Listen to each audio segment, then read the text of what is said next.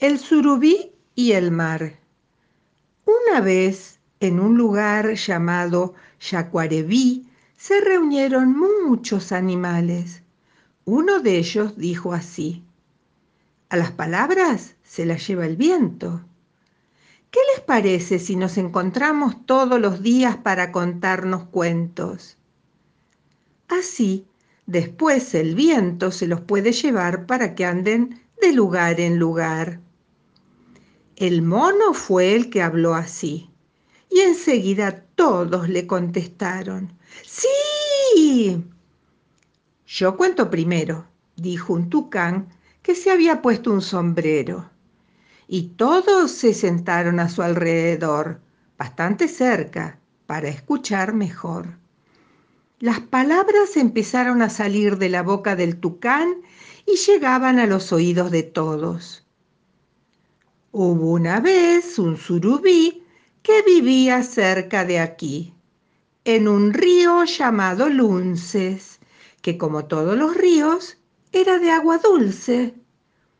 Un día el surubí fue a visitar a su tío el patí, que vivía bastante lejos y ya se iba poniendo viejo y se enteró de que más allá del Lunces había otro río muy grande, según le dijo su tío.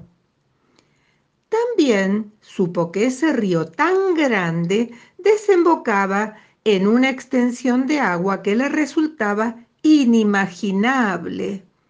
Se llamaba mar y ocupaba muchísimo, muchísimo lugar.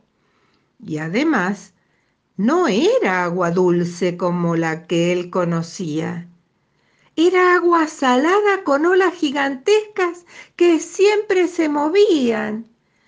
Y había muchos peces de distintas formas y colores y barcos que no andaban a remo, sino con motores. El surubí sintió un gran deseo de conocer el mar algo que para él era totalmente nuevo. Pero apenas se lo comentó a sus amigos, le dijeron que mejor se quitara esa idea de la cabeza, porque nunca iba a poder realizar semejante proeza. Nosotros estamos acostumbrados al agua dulce, le dijo la boga. No podemos vivir en agua salada.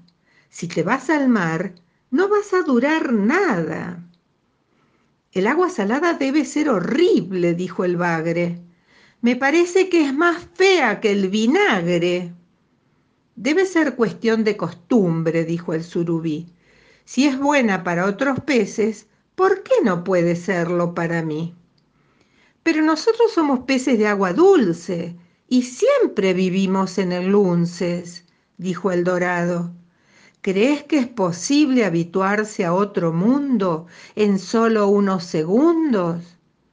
Yo tengo un gran deseo de conocer el mar, dijo el surubí. Debe ser algo muy hermoso y yo nunca lo vi. Después estuvo pensando unos cuantos días y finalmente tuvo una idea que le hizo sentir mucha alegría le pidió a un marinero que había conocido en la primavera que le llevara toda la sal que pudiera. Se fue a una parte del río donde se había formado un canal y allí desparramó la sal. Todos los días iba un rato a las aguas del canal, que ahora eran saladas. Se sumergía en ellas y nadaba, hasta que se acostumbró a estar el día entero sin que el gusto de la sal le resultara feo.